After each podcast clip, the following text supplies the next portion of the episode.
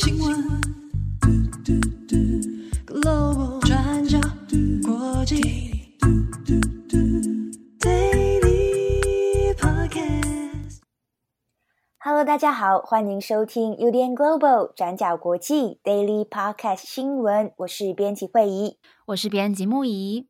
今天是二零二三年九月二十七号，星期三。台北今天有下了这个微微的细雨，没错，希望天气有凉快一点。有些现在手有点冰冰的，不知道是因为天气的关系，还是 因为你在冷气房吧？好，那在今天呢，我们有两则的国际新闻要跟大家分享。好，我们今天第一则要来看有关美国前总统川普被指控的诈欺案。美国纽约州检察长詹乐侠先前有指控川普说，他跟他的家人还有川普集团其他高层福报了川普的净资产，指控他们用这种夸大数字的方法来欺骗银行、欺骗保险公司还有税务人员，然后来获得巨额的贷款。那借由这种方式来为自己带来数以亿美元计的不义之财。而在美国时间九月二十六号，美国纽约法官恩格隆裁定，川普跟他的两个儿子，一个是小唐纳 （Donald Trump Jr.），还有艾瑞克 （Eric Trump），裁定他们多年以来确定福报了川普集团不动产还有金融资产的价值，确定构成诈欺。那除了这个裁定之外呢，恩格隆还吊销了川普集团经营部分纽约地产的营业执照。那纽约州检察长詹乐霞的指控当中有提到，在二零一一年到二零二一年的这十年当中，川普每一年净资产被高估了十九亿美金到三十六亿美金，换算最高一年大概福报了一千一百六十亿台币。我们举房地产为例子。在纽约曼哈顿第五大道那个最有名、大家一定知道的川普大楼 （Trump Tower），这栋五十八层的摩天大楼当中，川普自己在顶楼上面就有三层的高级公寓。不过，他们在账面上把这三层楼的面积评估成实际的三倍之大，高估了二点零七亿美元。那法官恩格隆就表示说，川普大楼已经建造完成，而且使用了四十年的时间。一个房地产开发商在评估自己用了这么多年的大楼的价值的时候，出现这么大的差距，那这种现象只能被解读成诈欺。那另外，川普也把自己在佛罗里达州的海湖庄园价值夸大了二十三倍，还有华尔街四十号。以及纽约豪宅川普公园大道，还有多个高尔夫球场的地产，还有房产价值等等，通通被错误而且严重的高估。那纽约州检察长詹乐霞希望法官能够针对这个案子，对川普本人处以二点五亿美元的罚款，相当于台币八十亿。那也要求要来禁止川普还有他两个儿子主导川普集团这个家族企业。那在詹乐霞进行指控之后，川普的律师团请求法官在审判前驳回这个案子，那改以对川普做比较有利的简易判决。那面对詹乐霞的指控呢，川普的律师凯斯是辩驳说，川普他是一位投资方面的天才，说他是一个可以在别人看不到的地方寻找价值的投资大师。那也以这种说法来解释川普对于净资产的评估，但是非常明显的，法官并不买单这个凯斯的说法。那他不止批判了律师，说他们进行虚假陈述。这五名律师呢，因为在法院驳回这个请求之后，还持续的辩驳，所以法官也对他们每一个人处以七千五百美金的罚款。好，那这起民事诉讼预计在十月二号即将展开审理，那可能会一路审理到十二月。那川普现在面临四起的刑事案件，总共加起来有九十一项的重罪指控，不过他全部都不认罪，他也一贯的回应说，这些全部都是政治迫害。那他今年三十九岁的儿子艾瑞克·川普。他也在社群媒体 X 上面坚称说，海湖庄园的价值是正确，是没有问题的。那他也认为这个诉讼跟裁决根本就是企图想要摧毁川普，想要把他赶出纽约。好，那以上是川普被美国纽约法官恩格隆裁定诈欺的案子。那我们接下来不免的还是要来看一下明年十一月的总统大选。共和党的初选即将在明年一月到六月举行，那现在还在初选辩论的阶段。第一次的初选辩论在八月二十三号在威斯康星州已经举行完了。那第二场的辩论也即将在美国时间九月二十七号晚上九点来登场，地点会是在加州的雷根总统图书馆。那目前党内民调支持度最高的还是川普。那这次他是会缺席辩论的，会改为到底特律的汽车产业工会来进行演说。但不只是这一次，在第一场辩论当中，川普也是缺席的。那这次会登场的六位候选人，包含佛州州长迪尚特，还有前副总统彭斯等等。不过到目前为止，这六位候选人的民调都远远不及川普。根据《华盛顿邮报》跟 ABC News 最新的民调数据。川普目前在党内的支持率是高达百分之五十四，跟五月的百分之五十一相差不大。那第二名则是迪尚特的百分之十五，那其他的候选人支持率都不到二位数，所以可以显现川普的支持率跟其他的候选人都有很大的差距。那在这份民调当中，民众被问到是不是认为川普有受到其他政治对手不公平的对待？有百分之四十的民众认为是的，觉得川普他遭受到了不公正的对待跟迫害。那另外有百分之五十三的美国民众则是认为说，川普应该要受到法律的制裁。不过我们看同一份民调也显示，现在正在追求连任的美国总统拜登，他的支持度是百分之四十二，川普则是百分之五十二。代表拜登在这份民调当中，目前是落后川普十个百分点。那拜登近期支持率下降的原因其实有很多，包含他的经济施政满意度已经达到了任内的新低。那再加上汽油、能源价格，还有食物的价格都上涨，以及拜登政府在移民问题上的处理方式等等，都让施政满意度下降。那接下来呢，年龄这个问题也始终被拿来讨论。有百分之七十四的美国人民认为，拜登如果当选了，那他在二零二五年就职的时候就已经八十二岁，年纪太大。不过，川普如果胜出，那就职的时候他也已经七十八岁了，年纪也不小。所以有百分之四十八的人认为两个人年纪都太大了。那另外还有百分之二十三的人是认为年纪不是问题。好，那以上是参考华盛顿邮报跟 ABC News 合作的民调数据。那另外如果是 CNN 或是福斯新闻等等，民调目前都是显示拜登跟川普的民调是差不多，不分上下的。所以目前来说，华邮的这份民调算是比较不一样。不过不管是华盛顿邮报，CNN 或是福斯新闻的民调都可以看得出来，拜登他在民主党内的人气跟川普在共和党内的人气其实差很多。川普现在在共和党几乎是获得压倒性的支持，那一半以上的共和党人或是亲共和党的中间选民都是偏爱川普的。不过，反观超过六成的民主党人或是亲民主党的中间选民，他们则是希望民主党可以提名拜登以外的人选，所以彼此相较下来有相当大的差异。好的，那以上是川普的民事诉讼以及目前有关明年大选的最新民调。好的，那么今天的第二则呢，我们来看菲律宾和中国在南海上的主权争议。那在九月二十二号，菲律宾海岸防卫队就发现中国在南海黄岩岛上的周边区域设置了长达三百公尺的浮动屏障。那接着在九月二十五号，菲律宾海岸防卫队呢就拆除了这一个浮动屏障。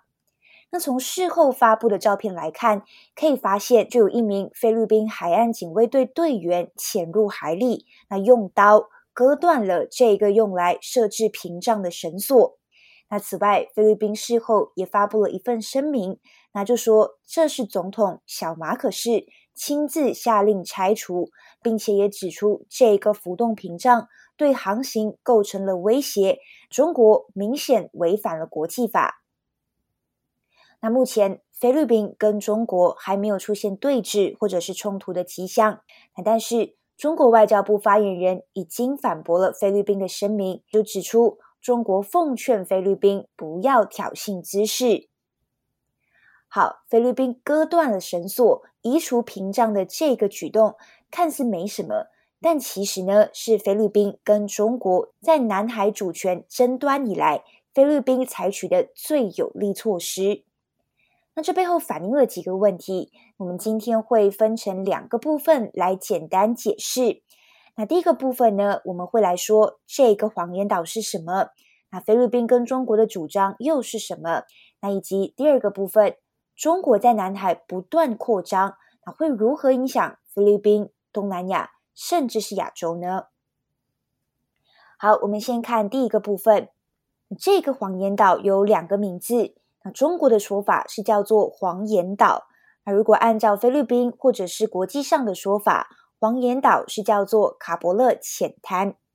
这边呢，我们先采用大部分台湾中文媒体使用的黄岩岛。那黄岩岛的渔业资源非常的丰富，距离菲律宾本土大概是两百公里，但是距离中国本土大概就五百多公里。那过去呢，菲律宾跟中国就不断在争论黄岩岛的主权。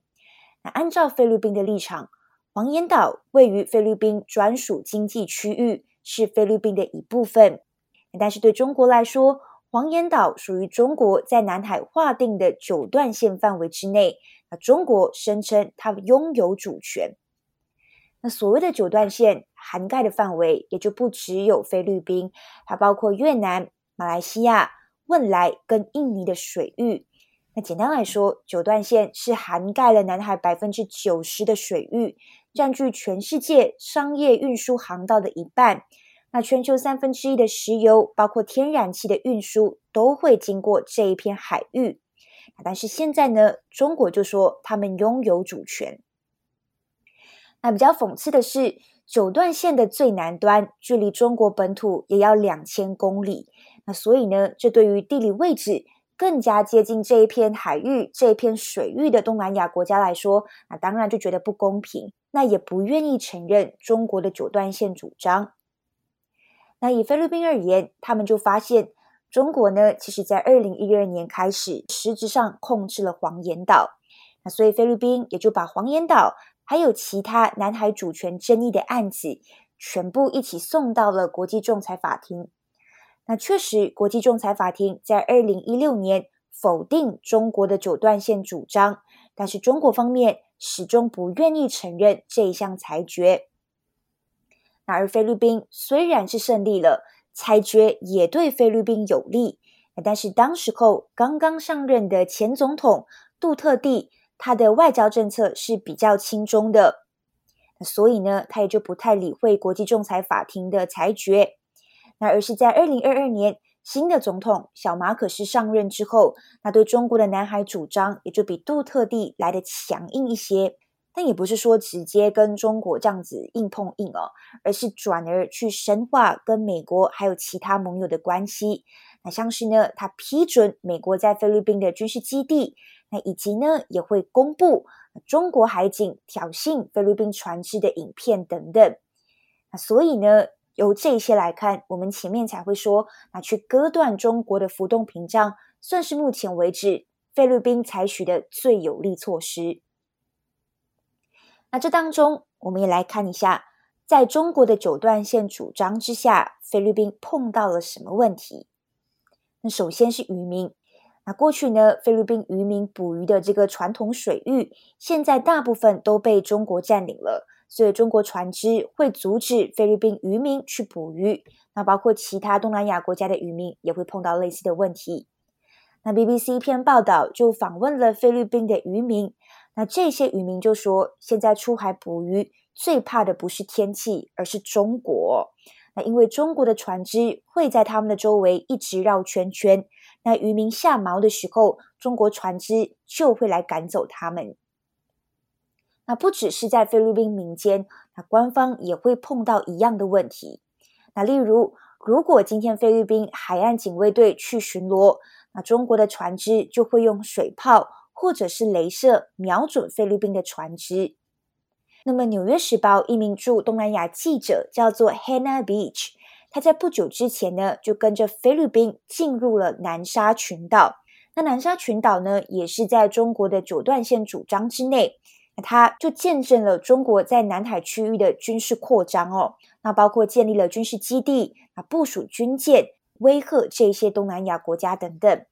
那例如这个记者就说，中国的船只比菲律宾的大出二点五倍，那中国也会打开探照灯，反复鸣笛，那以及呢也会透过无线电告知这些菲律宾船只说，他们已经入侵中国领海了。那这个记者就说。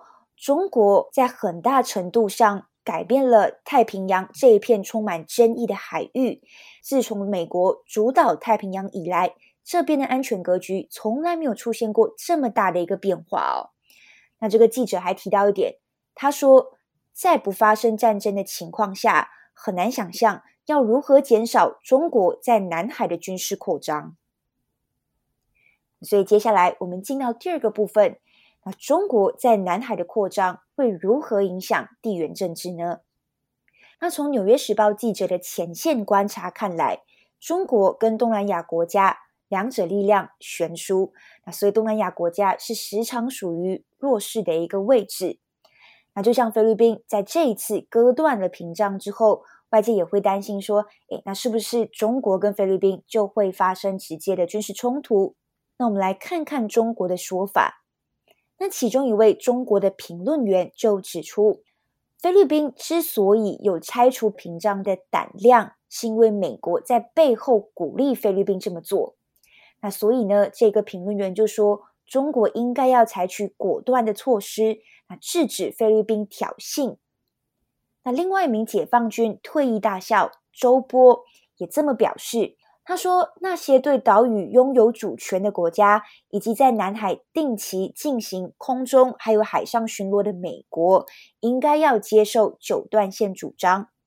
但是周波就说，那美国也不可能放弃巡逻嘛。那所以危险只会越来越大，因为更强大的解放军会坚定的来捍卫中国。